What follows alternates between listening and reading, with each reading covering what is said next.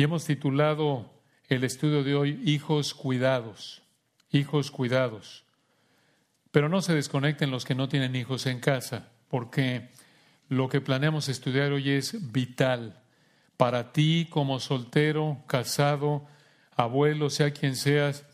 Verás que estas verdades son necesarias para todo cristiano.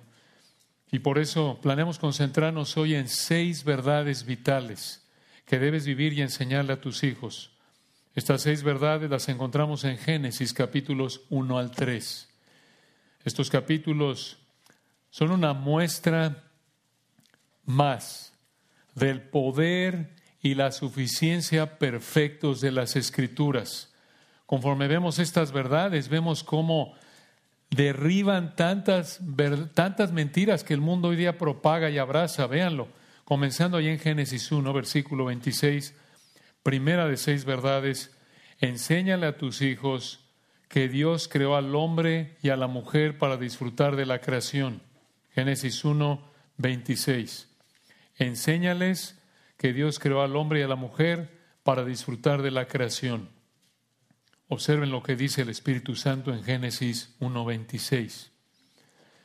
Entonces dijo Dios, hagamos al hombre a nuestra imagen, conforme a nuestra semejanza, y señoren los peces del mar, en las aves de los cielos, en las bestias, en toda la tierra, y en todo animal que se arrastra sobre la tierra. Y creó Dios al hombre a su imagen. A imagen de Dios lo creó. Varón y hembra los creó. Y en el 28 los bendijo Dios. Observen a los dos. Y les dijo a los dos. Observen ustedes la igualdad espiritual. En el 27 creó Dios al hombre a su imagen, hombre, mujer. A los dos, versículo 28, los bendijo Dios. A los dos les dijo, fructificad y multiplicaos llenad la tierra lo que necesitaban, en lo que necesitaban participar los dos, uno no podía sin el otro. Hizo juzgadla los dos y señorad en los peces del mar, en las aves de los cielos y en todas las bestias que se mueven sobre la tierra. Y dijo Dios para los dos, en el 29, he aquí que os he dado toda planta que da semilla, que está sobre toda la tierra, y todo árbol en que hay fruto y que da semilla serán para comer. Vean la bendición de Dios, la bondad de Dios expresada a los dos. Debes enseñarle a tus hijos que el hombre y la mujer son espiritualmente iguales, que ninguna otra criatura está al nivel del hombre y la mujer. Todo ser humano, hombre o mujer, de cualquier grupo étnico, no importa dónde nació, no importa su trasfondo socioeconómico, no importa cómo se ve, no importa si ha ido a la universidad o yo o no, no importa nada de esos aspectos superficiales, todos son iguales delante de Dios en términos de que todos son portadores de la imagen de Dios. Santiago 3 reitera eso, incluso después de la caída seguimos siendo portadores de la imagen de Dios. Nadie es superior a otro. Ningún ser humano es superior a otro ser humano. Ninguna otra criatura puede tener una relación con Dios mediante Cristo más que el ser humano, hombre y mujer. El hombre y mujer entonces están al mismo nivel, espiritualmente hablando, delante de Dios, por encima los dos de los animales, las plantas, el resto de la creación. Dios les ha dado el privilegio de administrar esta creación para disfrutarla, para la gloria de Dios. Y Dios también le dio al hombre y a la mujer la bendición de tener hijos. Por eso les dijo, fructificad y multiplicaos. Y esto dices tú, bueno, eso todo el mundo lo sabe. No necesariamente. Y menos se someten a esta verdad. No, esto es totalmente diferente a las mentiras aberrantes que hoy día muchos creen de que no hay que tener hijos para salvar al planeta. Eso es una realidad. Muchos creen eso. Eso es una mentira. También debes enseñarles en segundo lugar que Dios diseñó que el hombre y la mujer tuvieran funciones diferentes. Debes enseñarles que Dios diseñó que el hombre y la mujer tuvieran funciones diferentes. Vamos a tomar un poco de tiempo aquí porque lo vemos a lo largo de los capítulos 2 y 3, un punto muy importante ya en Génesis 1, 26 al 31 prácticamente vemos cómo Dios creó al hombre y a la mujer el sexto día de la creación. Y ahora, a lo largo del capítulo 2, versículos 7 al 25, el Espíritu de Dios usó a Moisés para explicarnos los detalles de la creación del hombre y la mujer en el sexto día. Y al hacer esto, en el capítulo 2 y también en el 3, donde pecaron después de la caída, vemos varias indicaciones de que Dios creó al hombre y a la mujer con funciones diferentes. Hemos adaptado estas indicaciones de un escritor, pero vean en el 2.7, en primer lugar, vean cómo Dios creó primero al hombre. Génesis 2.7, entonces Jehová Dios formó al hombre del polvo de la tierra y sopló en su nariz aliento de vida y fue el hombre un ser viviente. Dios lo creó primero, ya hasta el versículo 22 creó a la mujer. Esto es importante. El orden de la creación es importante. No es que Dios dijo, bueno, pues como salga, hombre y mujer es lo mismo. No, no es lo mismo. Tu hija te dice, papi, mami, cuando sea grande quiero ser pastora. Le dices, no puedes, mi amor. ¿Por qué no, papi? Porque Primera de Timoteo 2, 12 al 14 dice, porque no permito a la mujer enseñar ni ejercer dominio sobre el hombre, sino estar en silencio. Dice, estoy, oye, Pablo era chauvinista, eso fue algo cultural, eso fue algo de moda. No, eso está basado, escucha, en el hecho de que Dios creó primero a Adán y que Eva fue la primera en pecar, donde dice eso, Primera de Timoteo 2, 13, porque Adán fue formado primero, después Eva. Y Adán, versículo 14, no fue engañado, 1 Timoteo 2, 14, sino que la mujer siendo engañada incurrió en transgresión. Entonces, esto trasciende la cultura. El orden de la creación y la caída son la base para que Pablo diga que la mujer no puede ser líder espiritual sobre hombres, no puede funcionar como pastora. Y vean cómo lo sigue remarcando.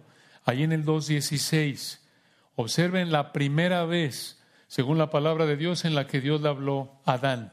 Génesis 2.16. Y mandó Jehová Dios al hombre, diciendo, de todo árbol del huerto podrás comer, mas del árbol de la ciencia del bien y del mal no comerás, porque el día que de él comieres, ciertamente morirás. Eva aquí todavía no ha sido creada. Repetimos, Eva fue creada hasta el versículo 22. Dios no le dio este mandato a Eva, se lo dio a Adán, para que Adán se lo diera a Eva, lo cual indica que Dios diseñó que Adán fuera el líder espiritual. Y así lo reitera el Nuevo Testamento, allí en 1 Corintios 14, 35, Efesios 5, 25 al 27. Papá, hombre, papá, tú eres el líder espiritual de tu familia. Tú debes enseñarle a tus hijos a los niños, a los que van a ser hombres en el futuro, si Dios quiere. Le debes enseñar a tus hijos que cuando crezcan y tengan una familia, sean ya hombres, ellos deben asegurarse de ayudar a sus familias a entender la Biblia. ¿Es que quieres decir que tienen que ir al seminario? No, no. Claro, como tú lo debes ejemplificar que tus hijos vean que papá es el primero en querer estar en el estudio bíblico, en el servicio en la iglesia, que papá es el que se esfuerza por estudiar la palabra, incluso aunque no tenga el don de enseñanza, se esfuerza por estudiar la palabra, por ayudar a que mamá escuche la palabra, le puede dar grabaciones, le ayuda para que mamá esté en la iglesia y a toda la familia estudiar y obedecer la Biblia, con el mismo deseo con el que eres el primero en sentarte a ver el fútbol Así debe ser primordialmente y más importante en la vida espiritual de tu familia. Y a tus hijas les debes enseñar implicación práctica de esto, que deben tus hijas casarse con un hombre cristiano que les ayude a entender y obedecer la palabra de Dios, con un hombre que ame la palabra y la iglesia para fortalecerlas como cristianas en su lucha diaria con su pecado. Ese es un regalo del Señor para una mujer que ama a Dios. Un hombre que, de nuevo, la perfección no caracteriza su vida, solo a Cristo caracteriza la perfección, pero la dirección de su vida es esta. Génesis 2.19, otro indicador en Génesis 2.19 del liderazgo del hombre. Vean de nuevo la sabiduría hermosa, perfecta de nuestro Señor. En Génesis 2.19 vuelve a mostrar ese énfasis en que el Señor diseñó que Adán fuera el líder, Génesis 2.19. Jehová Dios formó pues de la tierra toda bestia del campo y toda ave de los cielos y las trajo a Adán para que viese cómo las había de llamar y todo lo que Adán llamó a los animales vivientes, ese es su nombre. Eva no existía cuando Adán le puso nombre a los animales. Versículo 20, y puso Adán nombre a toda bestia, llave de los cielos y a todo ganado del campo. Hasta aquí, hermanos, en Génesis, el único que ha puesto nombres a algo es Dios. Génesis 1, llamó Dios a la luz día y demás. Entonces, el hecho de que Adán nombrara a los animales mostraba autoridad sobre los animales. Esa autoridad obviamente había sido delegada por Dios a él. Y vean ahí en el 2.23, su autoridad, la autoridad de Dios delegada a Adán al nombrar a Eva, no solo a los animales, sino a Eva, después de que el Señor la creó en el 2.22, 2.23. Dijo entonces Adán 2.23, esto es ahora hueso de mis huesos y carne de mi carne, esta será llamada varona, porque del varón fue tomada. Observen que Adán no le preguntó cómo quería ser llamada, él le puso nombre. Ahora, esto no significa que él fue un tirano. De hecho, en el hebreo, hueso de mis huesos, carne de mi carne, la manera en la que está estructurado refleja, por así decirlo, algo poético. Adán está siendo, por así decirlo, un caballero aquí. Al ser aquí un marido sin pecado, la implicación es que él habría ejercido un liderazgo perfecto, amoroso, como el de Cristo, como el que se nos manda ejercer como maridos cristianos en Efesios 5:25, de amar a nuestras mujeres como Cristo amó a la iglesia y se entregó a sí mismo por ella, para santificarla. Otra vez, vean allá adelante en el 3:20, después de la caída, después de que Adán y Eva pecaron, Ahí en el 3.20, vean otra vez cómo Adán vuelve a nombrar a Eva. 3.20, vean cómo el pecado no afectó en nada esto, eh, las funciones específicamente. 3.20, llamó a Adán el nombre de su mujer Eva, por cuanto ella era madre de todos los vivientes. Y en ningún punto Eva dijo, no, no, yo no quiero ser llamada Eva, yo quiero ser llamada Estela. No, mi rey, no, yo soy Estela. No, no, vean el liderazgo de Adán aquí por diseño de Dios. Vean ahí en el 3.6, regresando, ahí en el capítulo 3, vean ustedes en Génesis 3, 6 y 7 otro indicador del liderazgo del hombre. Cuando Eva pecó, nada cambió, pero cuando Adán pecó, todo cambió. Escuchen esto. Cuando Eva pecó, nada cambió, pero cuando Adán pecó, todo cambió. 3.6. Y vio la mujer que el árbol era bueno para comer y que era agradable a los ojos y árbol codiciable para alcanzar la sabiduría y tomó de su fruto y comió. Y no pasó nada. Pero vean lo que pasó cuando el líder de este matrimonio pecó al final del 6. Evadió también a su marido, el cual comió así como ella. Entonces, versículo 7, fueron abiertos los ojos de ambos y conocieron que estaban desnudos. Entonces cosieron hojas de higueras y hicieron delantales. Romanos 5.12 reitera esto al decir que el pecado entró en el mundo por un hombre, aunque Eva pecó primero. Ahí pecaron en los versículos 3, 6, 7 y en el 3, 8. Vean otro indicador de liderazgo del hombre después de la caída. Vean cómo Dios llamó a Adán a cuentas, no a Eva. Dios llamó a Adán a cuentas, 3, 8. Oyeron la voz de Jehová Dios que se paseaba en el huerto al aire del día, y el hombre y su mujer se escondieron de la presencia de Jehová Dios entre los árboles del huerto. 3.9 más Jehová Dios llamó al hombre, no a la mujer ni a los dos, sino al hombre, y le dijo, ¿dónde estás tú? ¿A quién le había dado el mandato en el 2.16? Mandó Jehová Dios al hombre. Y aquí lo llama cuentas. Papá, como líder del matrimonio y la familia, que tus hijos vean que tú asumes la responsabilidad definitiva de todo lo que pasa en la familia. Que no le echas la culpa a tu esposa, ni a tus hijos, ni a tus jefes en el trabajo, ni a los vecinos, ni a otros parientes. Y al mismo tiempo que usas ese liderazgo para servir a tu familia, no para servirte a ti mismo. Ese es el liderazgo que refleja nuestro amado Señor Jesucristo. El Hijo del Hombre no vino para ser servido, sino para servir y para dar su vida en rescate por muchos. Marcos 10, 45. Vean ahí en el 2.15, de regreso antes del pecado, otro indicador de las funciones diferentes diseñadas por Dios entre el hombre y la mujer. Aquí en Génesis 2.15 vemos que Dios diseñó que el hombre sea el proveedor, el proveedor. 2.15, tomó pues Jehová Dios al hombre y lo puso en el huerto de Edén para que lo labrara y lo guardase. Observen que Dios puso a trabajar a Adán en este jardín perfecto cuando todavía no había pecado. Noten que el trabajo fue diseñado por Dios para el hombre. El trabajo no fue resultado del pecado, sino que el trabajo fue el resultado del diseño de Dios para Adán antes del pecado. Adán debía ser el proveedor. Y recuerden, aquí Eva no ha sido creada. 2.15, Dios coloca a Adán en el huerto para trabajar y no es sino hasta el 2.22 que Dios creó a Eva. Y Eva, recuerden, su función era 2.18, ser ayuda idónea de este hombre que iba a proveer. Funciones claramente distintas por diseño de Dios, aun antes de que hubieran pecado. El marido, como lo reitera Efesios 5, 28 y 29, es el proveedor, protector de la esposa. Aquí tienen una razón, papás, por la que es tan importante que trabajes.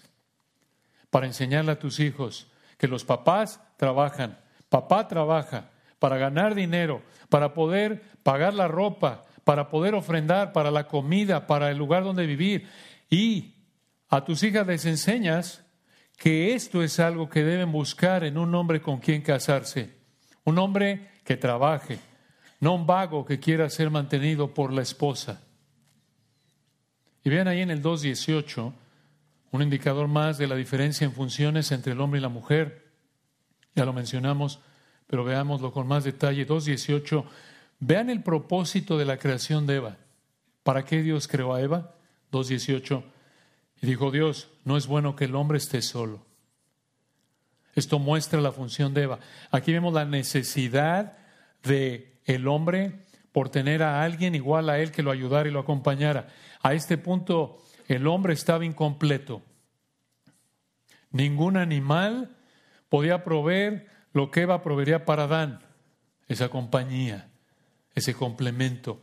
Adán en este punto no podía cumplir con la responsabilidad de llenar y gobernar la tierra de tal manera que pudiera ser productiva sin la ayuda de Eva. No podía cumplir con Génesis 1, 26 al 31. Y vean, aquí Adán vivía en un lugar hermoso y tenía trabajo, pero le faltaba algo. Le faltaba una esposa. En términos humanos le faltaba lo más importante. Esto muestra la importancia de Eva en la vida de Adán y sobre todo en el diseño de Dios.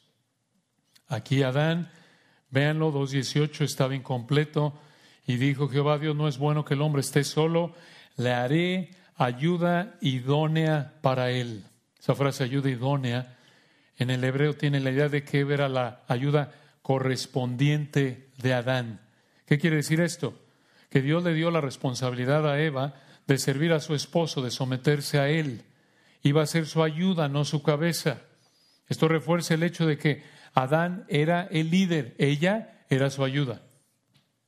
Esto mostraba de nuevo que Adán estaba incompleto sin Eva y que Eva sería creada para Adán, como lo reitera 1 Corintios 11, 9.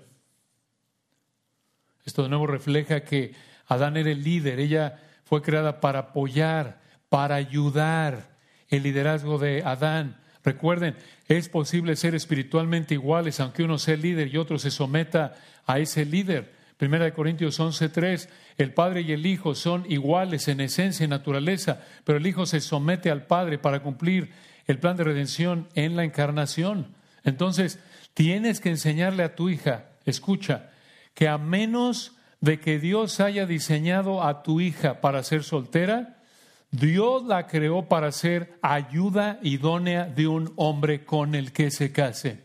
qué anticuado. No, esto es la Biblia. Esto es la Biblia. Eso incluye ser mamá. ¿Dónde, incluye, ¿dónde vemos eso? Génesis 3:16. Planeamos verlo en un momento. Pero debes enseñarle a tu hijo que él debe ser un líder que ayuda a su familia a amar al Señor Jesucristo. Un líder que sirve de manera desinteresada a su esposa, a sus hijos. Un líder que protege, trabaja, cuida a su esposa y a sus hijos. Y como padre y esposo, tú debes vivir así para que tu hijo vea en carne viva cómo quiere Dios que viva. Y para que tu hija cristiana piense, ah, así es como se ve un hombre de acuerdo al diseño de Dios, como papá vive. Quiero casarme con un hombre como mi papá, que vive como el Señor quiere.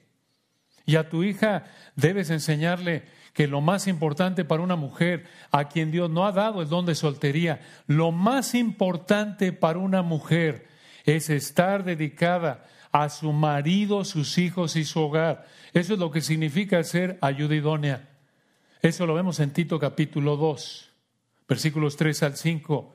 En las palabras de Tito 2, la prioridad de tu hija debe ser amar a su marido, sus hijos, cuidar su casa. No pensar que es mejor ser profesionista o incluso misionera que esposa y madre. Eso es una mentira. Y como madre y esposa debes vivir así, para que tu hijo cristiano diga, hombre, yo quiero una esposa como mamá. Ese es el tipo de mujer, veo, que describe la Biblia.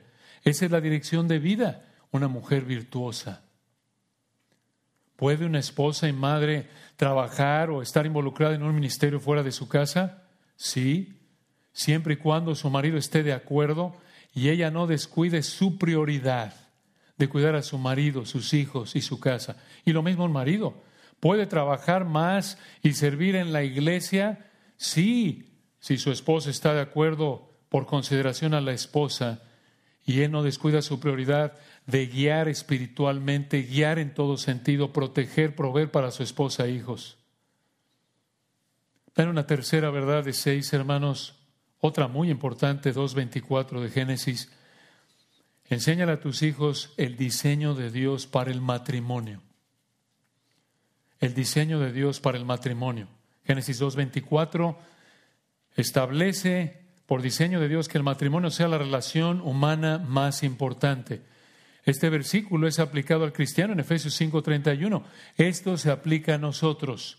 Vean cómo antes de establecer cualquier otra institución humana, Dios estableció el matrimonio.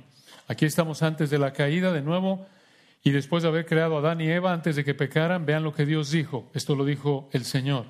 Génesis 2.24, por tanto, dejará el hombre a su padre y a su madre y se unirá a su mujer. Una pausa. Obviamente Adán y Eva no tuvieron padre ni madre humanos porque el Señor los creó de manera directa. Pero aquí Dios está apuntando a que toda persona que se casara después de ellos debía dejar a su padre y a su madre. ¿Qué significa eso? Que debían dejar atrás la relación de dependencia a sus padres y establecer una relación de independencia de sus padres. Alguna mujer dirá, oye, pero aquí dice que el hombre debe dejar a su padre y a su madre, no la mujer. Entonces, como mujer, mi mamá puede seguir siendo mi mejor amiga antes que mi marido, ¿no? No. Dice hombre, porque en el contexto de Génesis capítulo 2, Dios está tratando con el hombre, porque él es el líder de nuevo en el matrimonio por diseño de Dios.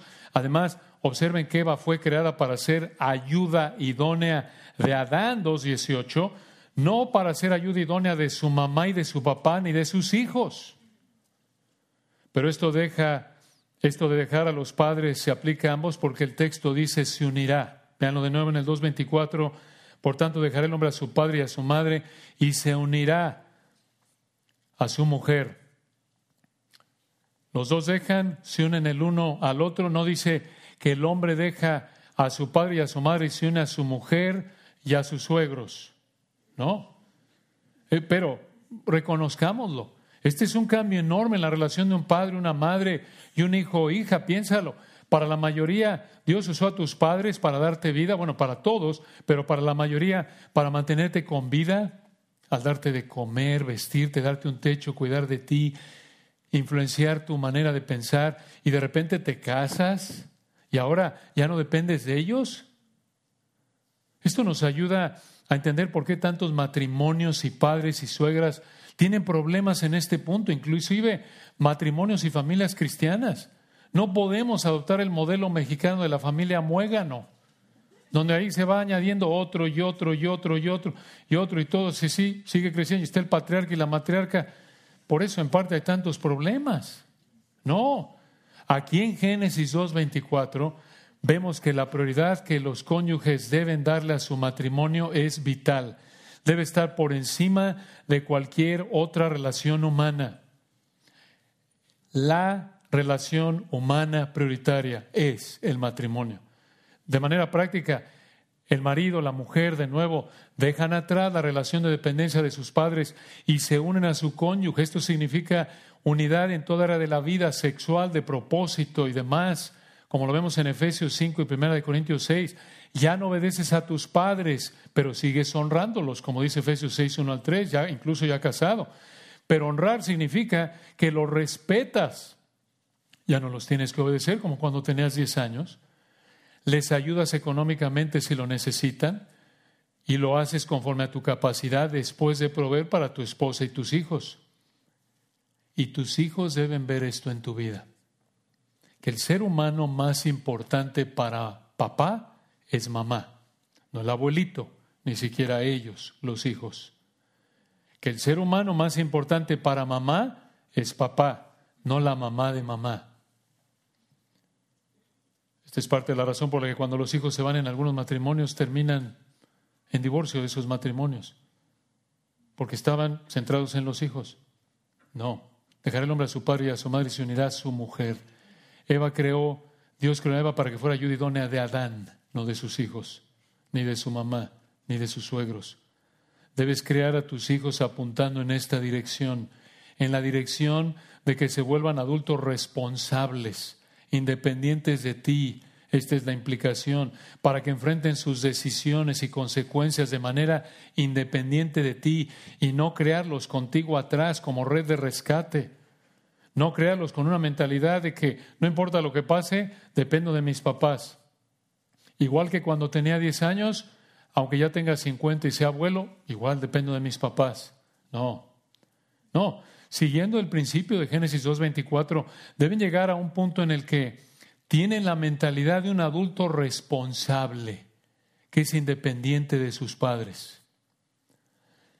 Y vean de nuevo Génesis 2.24. Otra verdad clave acerca del matrimonio que le debes enseñar a tus hijos. Dios diseñó que el matrimonio sea una relación de fidelidad mutua de por vida. Dios diseñó que el matrimonio sea una relación de fidelidad mutua de por vida. Claro, lo debes ejemplificar, papá y mamá. Vean el texto en Génesis 2.24. Por tanto, dejará el hombre a su padre y a su madre y se unirá a su mujer y serán una sola carne. Al decir ahí, el hombre se unirá a su mujer, serán una sola carne, apunta a relaciones sexuales, como dice 1 Corintios 6, debemos enseñarle a nuestros hijos que la manera en la que Dios ha diseñado que satisfagan el deseo sexual es en el matrimonio entre un hombre y una mujer de por vida. Esto por implicación rechaza la homosexualidad, la fornicación, el adulterio. Necesitan venir a los pies de Cristo para que se sometan al control del Espíritu y puedan disfrutar de ese dominio propio que el Espíritu les da antes, durante el matrimonio. Y piensen, si Dios hubiera dado la opción a Adán y Eva de cometer adulterio fornicar, hubiera creado por lo menos a otra mujer, otro hombre, o un hombre más y una mujer más, y les hubiera dicho, miren, Adán y Eva, el hombre se une a su mujer, pero si quiere también se puede unir a cualquiera de los otros dos extras que acabo de crear. Eva, si te casa, si tú, Eva, te cansas de Adán o se te antoja o simplemente tienes curiosidad, también tú, Eva, te puedes unir a este otro hombre extra que puse ahí en Edén o incluso a la otra mujer extra. Lo mismo para ti, Adán. Si te casas, si te cansas de Eva, ahí está la otra opción. Otra mujer o incluso otro hombre. O si tú, Adán, quieres entrar en transición y volverte Adana, está bien. Igual tú, Eva, si quieres cambiar de género y volverte Evo, adelante. No, hermanos. Aquí Dios muestra su diseño para la sexualidad humana. Y esto es reiterado por toda la Biblia. Un hombre y una mujer en una relación matrimonial de por vida. Mira, hijo, hija, Dios ha diseñado que disfrutes de este regalo de Dios, que es el sexo, hasta que te cases con alguien del sexo opuesto. Dispuesto a comprometerte con vivir para agradar y serle fiel a tu cónyuge de por vida, hijo por encima de cualquier otro ser humano, incluso yo, hijo, tu papá o tu mamá.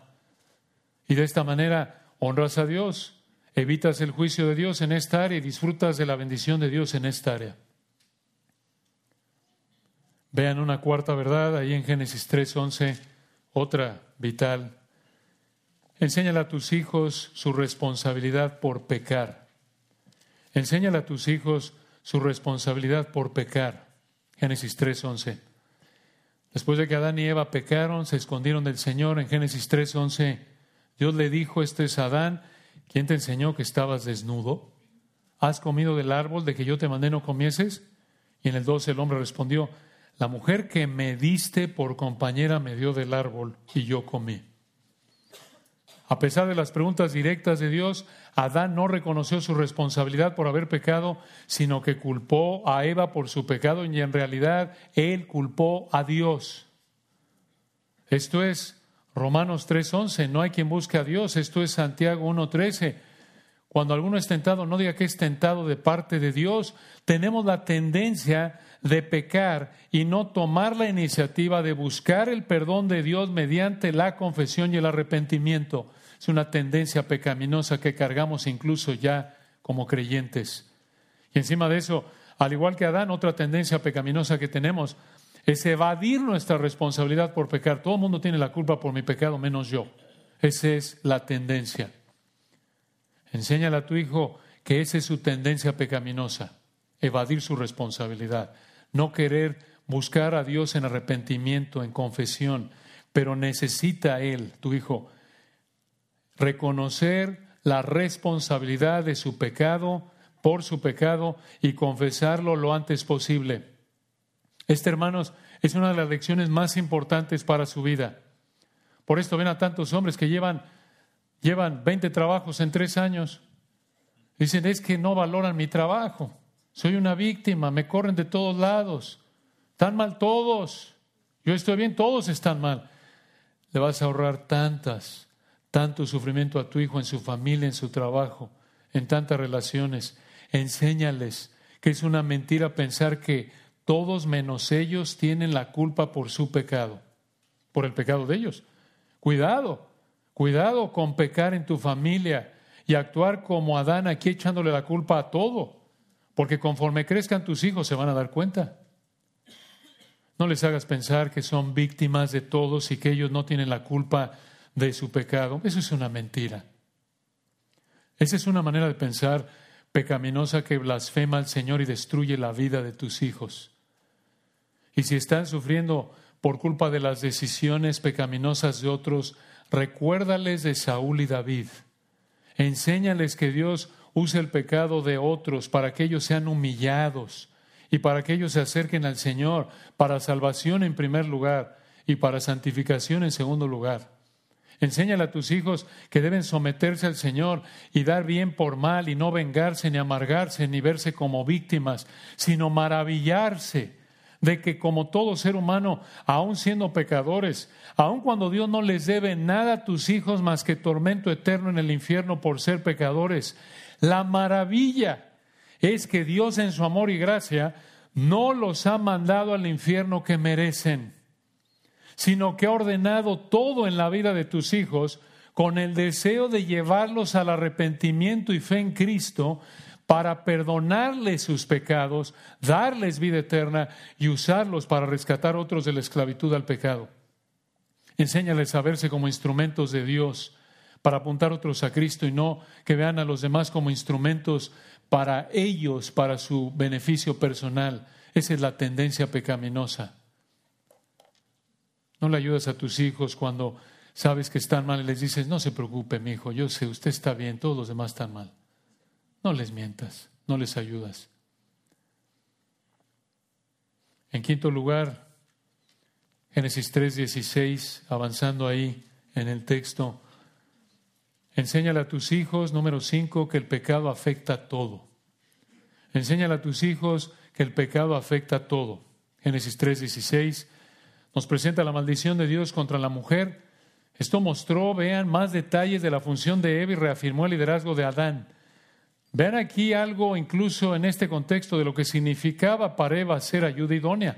Recuerden que aquí en Génesis 3:16 ya pecaron, ya están en una condición de pecado igual que la nuestra, pero observen que las funciones de Adán y Eva son las mismas antes que pecaran. Vean cómo Dios diseñó que Eva fuera madre y esposa. Que fuera madre y esposa, eso lo vemos en la maldición misma. Vean, contra en Génesis 3:16. A la mujer dijo, este es el Señor, multiplicaré en gran manera los dolores en tus preñeces, esto es tu embarazo. Con dolor darás salud los hijos. Qué impresionante. ¿Por qué tienen las mujeres dolores tan fuertes en el parto por la maldición de Génesis 3:16? Pero vean, hermanos, el amor, la bondad, la gracia de Dios, aún en medio de esta maldición, Dios creó a Eva y permitió que Eva mantuviera la capacidad de tener hijos. Enséñale a tu hija que Dios le dio un cuerpo diseñado para tener hijos. Y es un privilegio único que Dios bendiga a una mujer dándole hijos. Herencia de Jehová son los hijos, cosa de estima el fruto del vientre, Salmo 127. Es una mentira pensar que un hijo es un estorbo para la vida de una mujer, para tus sueños de tener y, y, de tener y permanecer con un cuerpo de modelo. Es una mentira. Es, eso muestra una manera de pensar soberbia, egoísta. Un hijo no es un mal necesario, es un regalo de gracia de Dios con un valor incalculable. Un portador de la imagen de Dios para ser cuidado, para ser instruido, con la palabra y oramos para que Dios lo salva y lo haga y lo haga un voz, una Ruth, un instrumento de bendición para otros, para la gloria de Dios. Esa es la mentalidad bíblica. No, ¿a qué te dedicas? Soy esposa, soy mamá. Perdón, ¿qué? Eso es porque estamos tan afectados por la manera de pensar del mundo. Eso no es lo que enseña la Biblia. Vean qué mal le dijo el Señor a Eva. Vean de nuevo cómo la maldición del Señor para Eva fue directamente en el área de la maternidad y en el área de ser esposa al final del 16. Le dijo Dios a Eva, y tu deseo será para tu marido y él se enseñoreará de ti. La idea aquí de esta frase es que Eva iba a buscar controlar a Adán, pero Adán la iba a controlar de manera áspera, opresiva, autoritaria. Qué potente realidad. Esto es lo que vivimos, ¿no es cierto? Esta es la realidad. Esto en parte explica por qué es tan difícil, hermana, someterte a tu marido. ¿Por qué es tan difícil para la mujer recibir y someterse y vivir la realidad bíblica de someterse a su marido? Esto explica por qué es tan fácil, incluso como cristiana, por qué es tan fácil ver a una mamá que le enseña a su hija cómo manipular a su papá y anima a su hija a hacer lo mismo con su marido. No le digan nada. Yo ya sé manejar a tu papá tranquilito.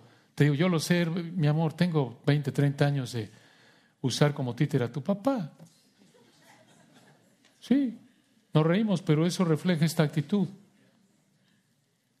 Esto explica en parte por qué es tan difícil, incluso para ti, esposo, pensar primero en tu esposa y servirla. Esto implica en parte por qué es tan fácil enseñarle a tu hijo a ser un dictador. No, mi hijo, aquí los hombres mandan y se hace lo que yo digo, Él se enseñará de ti.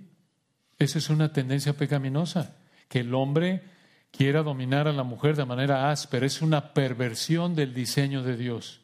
Ese no es el liderazgo que Dios manda. El liderazgo que Dios manda es como el de Cristo, que usa la autoridad que Dios le ha delegado para pensar primero en su esposa, en sus hijos, cómo los puedo servir de manera desinteresada.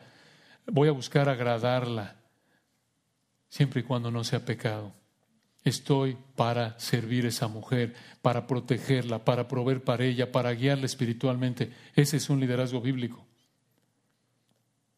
Debes explicarle entonces a tu hija que aunque piense que es una princesa, la realidad es que tiene la tendencia de ser una toña machetes.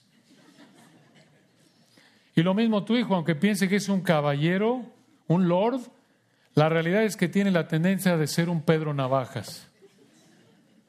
Y aquí tienen una razón por la que es tan, tan importante explicarle a nuestros hijos que deben arrepentirse y creer en Cristo y ya como cristianos casarse con otro cristiano para que el esposo cristiano se someta al control del espíritu y resista su tendencia a controlar a su esposa de manera opresiva y la guíe pensando en agradarla, colocando los intereses de ella antes que los suyos de manera desinteresada. Eso es amar a tu mujer como Cristo ama a la iglesia. Y como esposa cristiana igual, porque es tan importante que le enseñes a tu hijo, primero necesitas venir a los pies de Cristo y de ahí, hijo, busca una mujer cristiana, porque una mujer cristiana casada tiene la capacidad dada por el Espíritu Santo de resistir su tendencia de querer controlar a su marido, someterse al control del Espíritu y someterse con gozo al liderazgo de su marido, deleitarse en entender, en someterse a la verdad bíblica de que Dios la diseñó para ser una ayuda idónea, que quiere decir que ama, le encanta servir, apoyar, ayudar, respetar, someterse a su marido y amar a su marido, sus hijos y su casa. Debes enseñarle esto a tus hijos. Esta es la única manera de suavizar algo de esta parte de la maldición lo más que es posible antes de que sea quitada en su totalidad en la gloria. Debes enseñarle esto a tus hijos para que tengan una perspectiva bíblica del matrimonio y no se casen y digan, oye papá, esto está duro. Es, papá, esto no es como las películas. Y vivieron felices para siempre. ¿Dónde están las princesas de Disney, papá?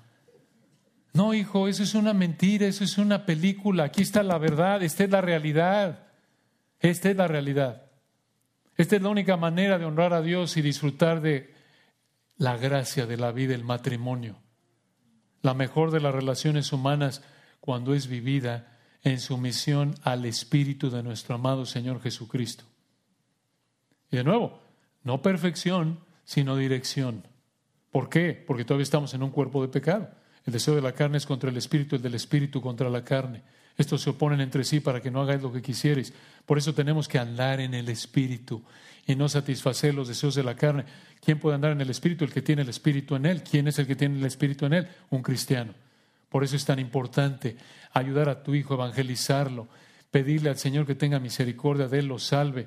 Y ya salvo por gracia de Dios que busque una mujer cristiana, busque un hombre cristiano, porque solo un cristiano tiene la capacidad de entender y someterse a estas verdades. De lo contrario, tu hijo va a vivir a flor de piel, en toda su gloria. Génesis 3, 16, con una mujer que quiere vivir con las riendas del hogar y él buscando oprimirla, asumiendo que los dos son incrédulos, y esa es una lucha de poderes que prácticamente se vuelve una guerra mundial en casa.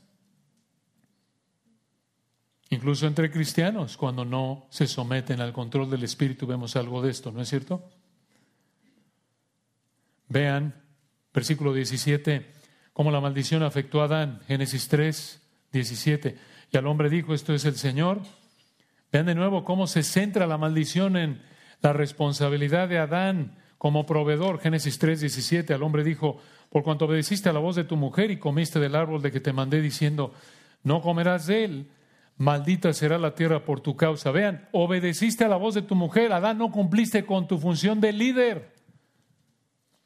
Versículo 17, maldita será la tierra por tu causa.